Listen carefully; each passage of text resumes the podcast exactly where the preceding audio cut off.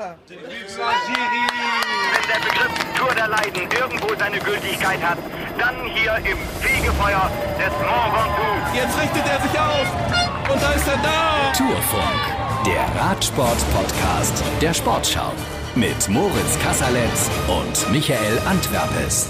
Ja, und wir grüßen euch aus dem Herzen Europas und versprechen euch, wir rasen hier nicht durch diese Etappe wie die Fahrer heute durch die Ardennen. Ich habe gleich was dazugelernt. Wir sind im Herzen Europas. Sehr schön. Au cœur de l'Europe. Sehr schön. Willkommen. Bei uns sind Michael Ostermann und unser Experte Fabian Wegmann. Und wir wollen natürlich über die Etappe sprechen und auf morgen schauen. Ja, Michael, was bitte war da heute los?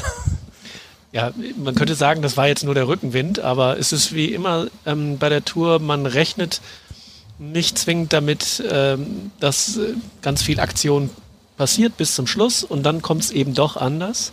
Ähm, also ich glaube, wenn ich das richtig verstanden habe, war der Plan von Jumbo und von Wout van Aert, die haben gesagt, das Finale ist zu schwer für van, van Aert, das kann er im Sprint hier nicht schaffen. Deswegen haben sie gehofft, dass eine große Ausreißergruppe geht, die durchkommt und er dann da Leute hat, die er eben in diesem Finale schlagen kann. Das war der Plan und dann hat er es versucht und immer wieder versucht und alle anderen waren aber nicht einverstanden ähm, und sind mitgegangen und mitgegangen und so entsteht ein Rennen, wo wir die ersten 100 Kilometer oder die ersten 80 Kilometer permanent Angriffe und Attacken gesehen haben und keine Gruppe zustande gekommen ist. Und erst als dann äh, Wout van Aert losgegangen ist und plötzlich nur zwei Begleiter hat, hat man gesagt, so, dann soll er doch, wir machen die Straße dicht. Und dann äh, ja, war sozusagen mit seinen zwei Begleitern erst und dann nur noch mit einem ganz zum Schluss Quinn Simmons ähm, und zum Schluss sogar ganz alleine auf sich gestellt und äh, ja, ist dann kurz vorm Ziel, also kurz vorm Ziel, was war es, 10 Kilometer, glaube ich, 15 Kilometer. Mm, so etwa, ja. Mm. Und kam dann mit etwa mm, sechs, sieben Minuten äh, Rückstand ins Ziel. Aber Fabian hat gesagt, auch in der Sendung eben, ähm, ja, er hat eigentlich sein Ziel insoweit erreicht, als er alle Punkte mitgenommen hat. Ähm, genau, er hat die äh, Punkte fürs grüne Trikot, also die 20 Punkte, die hat er sich gesichert auf dem, äh, auf dem bei dem Zwischensprint, das auf jeden Fall. Und er hat seiner äh, Mannschaft einen Riesengefallen getan, denn äh, der einzige von Jumbo Wismar, den man heute über lange Zeit vorne gesehen hat, das war er. Ansonsten ist da keiner mitgesprungen groß. Äh, ganz am Anfang klar, so ein bisschen, aber ähm, was wäre gewesen, wenn kein Jumbo äh, Wismar Fahrer vorne gewesen wäre? Da hätten sie fahren müssen. Dann hätte auch er oder ein anderer Teamkollege, ähm, er hätte einfach hinterherfahren müssen und das haben sie ihnen erspart. Er ist super stark, er hat alles riskiert, er hat es probiert hat da nicht gereicht mit dem Etappensieg, aber äh, das grüne Trikot, da hat er wieder Punkte gut gemacht. Das ist schon mal äh, ein ganz guter Vorteil. Kurze Nachfrage noch. Inwieweit ist das so eine Taktik alleinige Sache der sportlichen Leitung oder inwieweit schlägt auch ein Fahrer mal sowas vor und sagt, ich habe heute gute Beine, Jungs, ich glaube, ich mache das mal so? Ja, da redet man auf jeden Fall miteinander und ähm, und er, ich meine, das kann ein sportlicher Leiter kann sich das ja so ausdenken und sagen so, du fährst jetzt die ganze Zeit von vorne und bist in jeder Spitzengruppe und fährst jedes Loch zu. Das muss aber erstmal ein Fahrer können. Und das kann nur er. Also das haben wir ja gesehen, die, äh, es war eine super Spitzengruppe zwischendurch mal vorne, äh, mit Georg Zimmermann dabei, Simon Geschke war dabei, zehn Mann, die war eigentlich perfekt für den Tag und mhm. die hätte dann, äh, die wäre auch durchgekommen, da bin ich mir ganz sicher. Ähm, aber vor allen Dingen Jumbo Wismar hatte da was dagegen und ist immer wieder hinterhergefahren und haben dann das Loch auch wieder zugefahren. Ähm, wie gesagt, ähm, natürlich, er hat das Trikot verloren, es hat so alles nicht ganz funktioniert, aber fürs Team war es, glaube ich, schon mal ganz gut, gerade nach diesem hektischen Tag gestern. Und wir wollen auch einen Teufel tun und uns beschweren, weil dadurch war es eine mega Etappe, hat super viel Spaß gemacht ja. zuzugucken. Man konnte nicht drei Minuten weggucken, weil sich irgendwie schon wieder was verändert hat, dann also zumindest in der Anfangsphase und die dauerte heute zwei Stunden lang. Das war wirklich eine irre Etappe und Lennart Kemner musste im Ziel auch mal tief durchatmen. Ja, es war Wahnsinn. Ne? Es war eine super schnelle Etappe. Und gerade am Anfang äh, hatten wir eigentlich auch vor, in die Gruppe zu gehen mit ein, zwei Leuten, aber es war so schnell, dass am Ende ja irgendwie nur drei Leute gefahren sind. Und ähm, ja, so richtig beruhigt hat sich das Rennen noch nie. Und äh, wir sind ziemlich früh ins Finale gestartet. Und ja, der, der Sturz war dann halt super ärgerlich. Ja, dann kam der Sturz, neun Kilometer vor dem Ziel. Darüber müssen wir reden, weil es gab danach eine Menge Kritik aus äh, dem äh, Bora-Team und zwar ganz unterschiedlich. Vlasov ist neun Kilometer vor dem Ziel nach einer Rechtskurve ähm, gestürzt an einer Verkehrsinsel. Und ich bin auf eure Meinung gespannt. Lennart Kemner hat dafür die Streckenplanung als Schuldigen ausgemacht. Ich meine, der Sturz war absolut unnötig. Ich verstehe nicht, wir kommen mit 50 um die Kurve und da ist halt einfach ein, ja, eine, eine Verkehrsinsel. Und ich war halt ja vorne mit Alex und ich wusste sofort, wo wir rumgefahren sind, ja, er wird jetzt stürzen, da geht gar kein Weg dran vorbei. Und genauso ist dann auch passiert. Und äh, ja, wir haben das dann ganz gut aufgeteilt. Ich habe halt am steilen Berg gewartet. Max hat die Arbeit vorher gemacht und ich konnte ihn dann ja halt über die Kuppe wieder nach vorne bringen und in der Abfahrt noch ein paar Positionen gut machen. Und ja, zum Glück ist es sich ausgegangen. Ne? So, so schnell kann es gehen. Ne? So, das war Lennart Kemner. Und Maximilian Schachtmann hat wiederum eine andere Theorie. Auf jeden Fall muss Jumbo sich mal ein bisschen einkriegen, weil äh, Roglic hat wieder diesen Sturz ausgelöst weil die einfach wirklich wie die Kaputten auf dem letzten Zentimeter fahren, es nicht können, sich dann an der Straßenkante aufhängen. Also das ist, das ist von meiner Seite klare Kritik, weil es einfach eine Gefährdung aller Fahrer ist und total unnötig in meinen Augen. Weil wo kein Platz ist, ist halt kein Platz in dem Moment. Und da muss man sich auch mal eingestehen, dass man jetzt einfach gerade nicht vorne ist. Man braucht nicht alle äh, ja, ausschalten sozusagen. Also er hatte ganz viel Glück, dass er nicht selber lag. Das ist schon ein starker Tobak, ne? Die, weil die es nicht können. Ja, die können einfach nicht fahren. Das gibt ja, ist auch schon ein starker Vorwurf. Ja, das, ja. Ähm, wer, hat recht? Das, das, waren jetzt zwei verschiedene Stürze, von denen die geredet haben. Das eine war die äh, Verkehrsinsel und das andere war dieser beinahe Sturz von Roglic, mhm. wo er links in, die, in, den, in den Graben fast reingefahren ist. Ähm, mit der Verkehrsinsel ja, ähm, ich meine, die haben die Tour de France ja da nicht hingebaut und irgendwie muss man die Straßen auch nehmen. Man hätte die vielleicht zurückbauen können. Äh, wird ja auch immer wieder gemacht, aber neun Kilometer vorm Ziel macht man das eigentlich nicht. Es stand ein großes Schild. Ich bin die Straße abgefahren. Es stand dieses Safe Cycling Schild, äh, stand vorher da. Also äh, es wurde vorher darauf hingewiesen. Aber natürlich in dieser Hektik, die sind extrem schnell gefahren. Ähm, da kommt die Kurve, wenn man das Schild dann übersieht, äh, kommt die Kurve bzw. diese Verkehrsinsel dann doch relativ ähm, ja, unverhofft und äh, äh, Vlasov hat es ja geschafft, noch an diesem Schild vorbeizufahren von dieser Verkehrsinsel. Ähm, ist, hat sich mehr in die Kurve gelegt, hat sich dann aber auch so ein bisschen erschrocken, hat die Vorderradbremse zu doll gezogen und ist dann weggerutscht. Ähm, andere Fahrer sind drumherum gekommen. Also natürlich, ähm, ich, ich verstehe die Kritik, weil es sind einfach viele Verkehrsinseln hier, ähm, aber man kann auch nicht jede Verkehrsinsel zurückbauen. Ähm, ich bin das heute Morgen mit dem Auto abgefahren. Und das ist ja keine Kurve gewesen. Ist auch über die Verkehrsinsel ich gefahren, bin auch, genau. Ist auch gestürzt. gewesen. gerade noch das Lenkrad rumgerissen und mein äh, Rad, Vorderrad ist nicht weggerutscht. Nein. Ähm, also ich bin da rumgefahren und habe schon gedacht, oh, das ist, die kommt halt wirklich, das ist eine Straßeneinmündung im Grunde gewesen. Es war ja keine Kurve im, im herkömmlichen Sinne, sondern da endet eine, eine Abzweigung. Eine Straße und kommt auf eine Vorfahrtsstraße und da geht es dann rechts ab. Und da mussten die rum. Und diese Verkehrsinsel war wirklich unmittelbar, nachdem man da abbiegt. Ähm, und äh, das ist gefährlich. Das ist gar keine Frage. Und ich habe schon gedacht, oh, aber natürlich die Warnzeichen vorne geblinkt. Da sagen die Fahrer natürlich auch, wenn wir im Finale sind, nach so einer Etappe auch noch, ne? also die, die ja wirklich Kraft gekostet hat und dann ist Finale und Hektik und alle wollen vorne sein, ob sie es jetzt können oder nicht. Ähm, so, und dann kommt die, ne, dann hat, das hat Lennart Kemner auch gesagt, dann nimmt man das nicht zwingend wahr, dass da so ein, so ein, so ein Warnsignal steht. Das ist das eine. Und das andere ist, ähm, wir haben gestern schon mal über die Verkehrsinseln und Road Furniture gesprochen. Mhm. Ähm, das lässt sich halt nicht vermeiden. Ja, also der Autoverkehr soll halt eingebremst werden. Das ist Straßenradsport und Ralf, äh, Rolf Aldag sagt, der sportliche Leiter von Bora Hansgrohe, der sagt, ähm, ja, wenn man, wir haben so eine digitale Streckenmappe und wenn man da alle Gefahrenpunkte einzeichnet, sieht man die Strecke nicht mehr, weil das alles voller Gefahrenpunkte ist. Und er sagt, vielleicht sind wir in 20 Jahren auf einem Rundkurs, wo man das alles abbauen kann. Ähm, es ist halt Straßenradsport und das mhm. ist wirklich schwierig. Das ist ein Problem, auch nicht ein, kein neues Problem. Darüber wird schon lange im Radsport diskutiert. Wo können wir überhaupt noch fahren? Geht es nur noch auf diesen ganz breiten Straßen? Ähm, ich habe keine Lösung dafür. Es ist halt äh, schwierig ähm, an so einer Stelle und dann kommt es zu Stürzen. Es ist systemimmanent sozusagen. Aber der Sturz von Vlasov und dann aber Fabian die Leistung des Teams, ihn dann wieder äh, dorthin zu fahren, wo er dann am Ende war. Ja, und das war, da sieht man einfach, dass äh, Straßenradsport ein Teamsport ist. Ähm, ohne seine Mannschaft, ohne auch ein Lennart Kemner hätte der es mit Sicherheit nicht geschafft. Ähm, er ist super drauf, ähm, er ist am, am Fuße des, des letzten Berges, ist er wirklich erst wieder reingekommen und ähm, konnte dann bis vorne ranfahren, bis an seine äh, ärgsten Kontrahenten und, und sich da auch beweisen und auch da äh, sitzen bleiben. Also das heißt, spricht einmal für seine Stärke trotz des Sturzes, aber auch dass man das Schlo äh, Loch wieder schließen konnte für die Stärke seiner Mannschaft. Mhm. Ich will jetzt nicht, dass die Kritik von Maximilian Schachmann verhallt. Ja. Wir wollten es nicht vermischen. Das, das eine war so, er meinte was anderes, aber ähm, das war ja schon eine ziemlich heftige Kritik an Auf der Fall. auffälligsten Mannschaft hier bisher. Hat er, also kannst du es nachvollziehen, was er meint?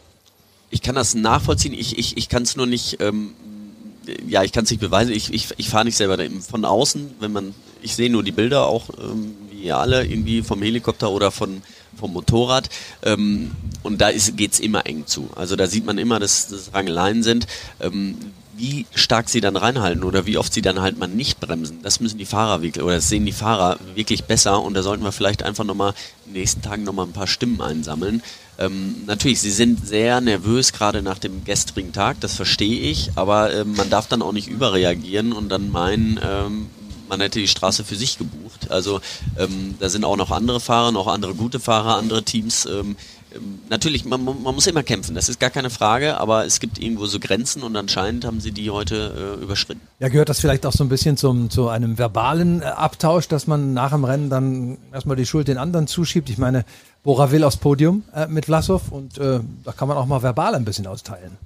Ja, Übrigens ich mein, ungefragt, ne? Also er hat das von sich aus, Michael, du warst auch Ja. dabei, er hat das eigentlich von sich aus Ja, ich hab ihn angesprochen. eigentlich- Also ich die Frage war gar nicht, ging gar nicht in die Richtung und er volles Brett, so, müssen wir jetzt auch mal sagen hier. Ich habe ihn eigentlich nur gefragt, ob er sich die Taktik erklären kann, Ja. die Jobo da äh, heute an den Tag gelegt hat. Und dann kam diese das, Antwort. ja. Also insofern, ähm, da scheint ja was dran zu sein. Und äh, Fabian hat völlig recht. Ich glaube, die sind nervös nach dem gestrigen Tag, äh, dass ihnen schon so ein bisschen, also Roglic, äh, dem geht's nicht gut. Der ist zwar super hier heute Ja, hochgekommen. Wow. hat selber auch nochmal äh, draufgelegt.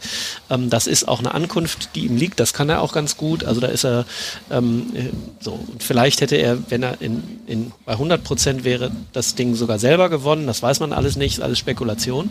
Aber man merkt, sie stehen jetzt unter Druck. Ne? So, also Pogacar, wir werden sicherlich gleich drauf kommen, hat jetzt nochmal einen draufgelegt, trägt jetzt das gelbe Trikot.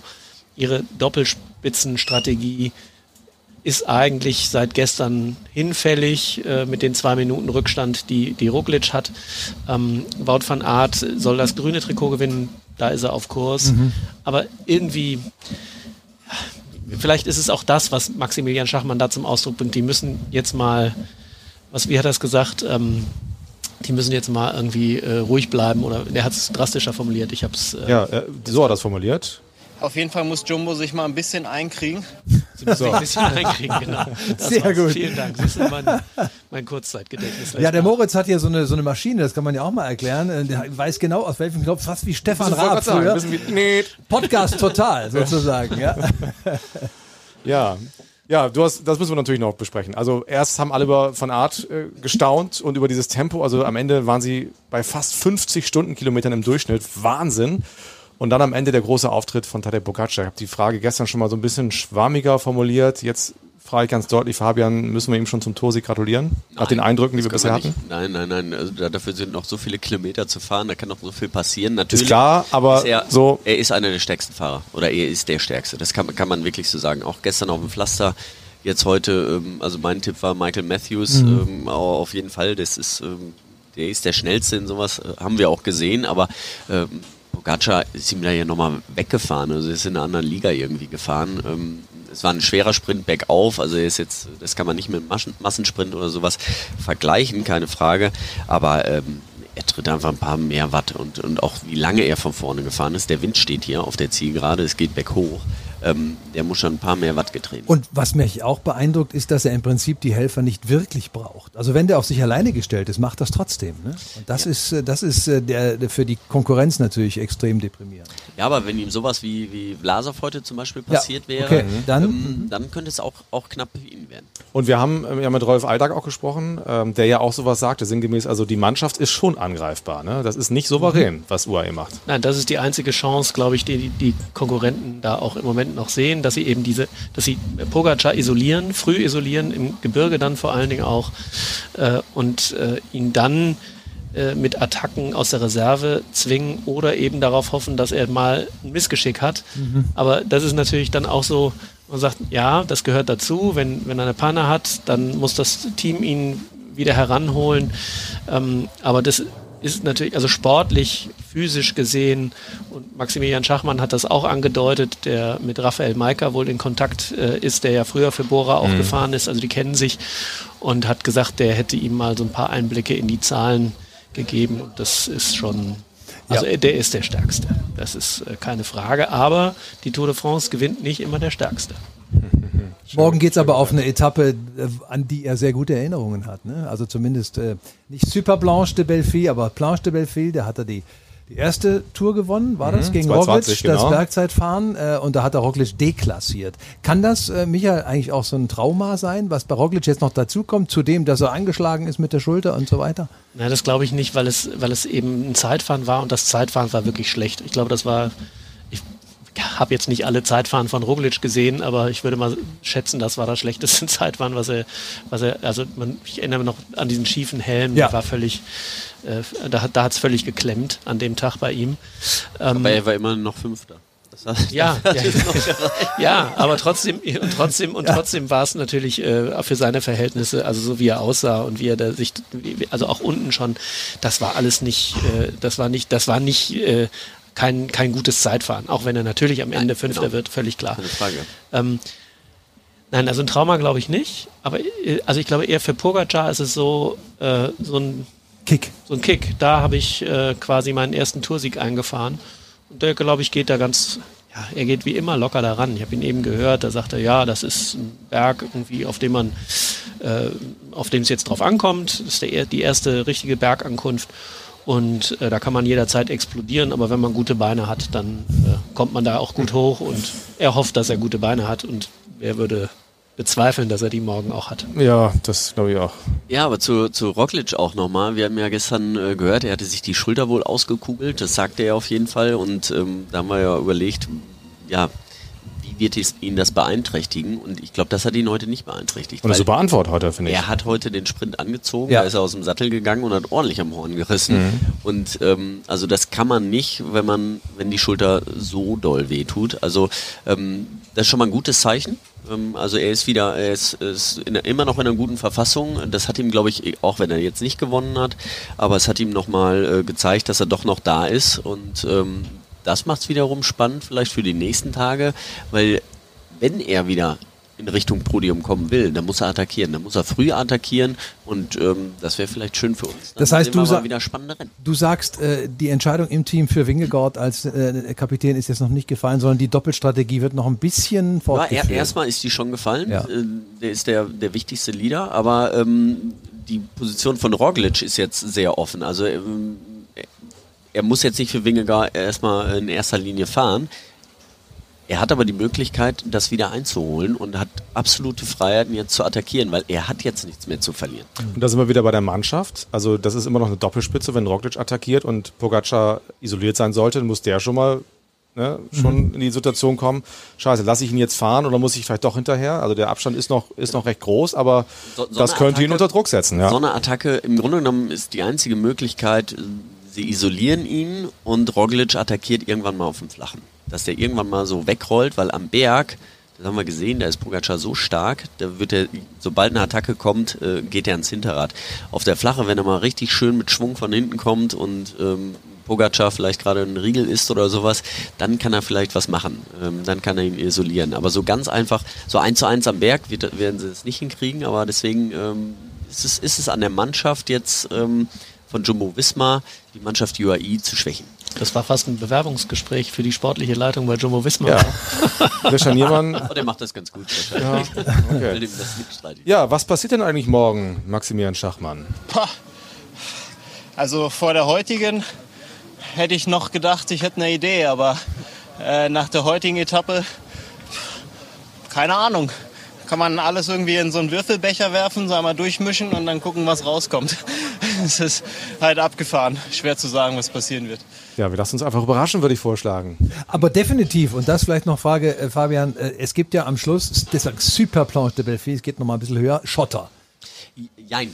Ähm, Bisschen. äh, Gravel. Es war früher Gravel und den haben, der, der ist jetzt so leicht asphaltiert. Also, Ja. ähm, ähm, da- Aber es ist ein bisschen mehr slippery schon, ne? Ja, es ist sehr, sehr rauer Asphalt. Genau. Also ähm, vor zwei oder ne, vor drei oder vier Jahren, als es das letzte Mal dort hochgeht, da war es noch wirklich. ja. 19, glaube ich. Ja, da war, da war es noch wirklich Gravel. Ähm, jetzt hat man das ähm, ja mit so ein bisschen Teer ein bisschen befestigt. Ah, okay. ähm, also es ist nicht kein super Asphalt, aber äh, er ist sehr rau, aber es ist auch kein Gravel mehr. Okay. Es wird gut. Es wird gut. Morgen wieder das erste einschalten, vorher sportschau.de, da sind wir schon früher drauf. Und bei One natürlich. Und dann, Michael, ab wann im ersten? 16.05 Uhr wieder, wie oft unter der Woche, 12.35 Uhr äh, auf One. Ja, und auf sportschau.de. Da findet ihr eh ganz, ganz viel, super Berichte, alle Interviews und Stimmen nochmal, Texte von Michael und Videos, Audios. Also lohnt sich immer. Ihr hört, hier wird jetzt fleißig abgebaut in Longview. Und wir machen das jetzt auch, sagen vielen Dank fürs Zuhören für heute und bis morgen. Bis dann, ciao. Tschüss. Ciao, ciao. Wenn der Begriff Tour der Leiden irgendwo seine Gültigkeit hat, dann hier im Fegefeuer des Mont Ventoux. Jetzt richtet er sich auf. Und da ist er da. Tourfunk, der Radsport-Podcast der Sportschau. Mit Moritz Kasserletz und Michael Antwerpes.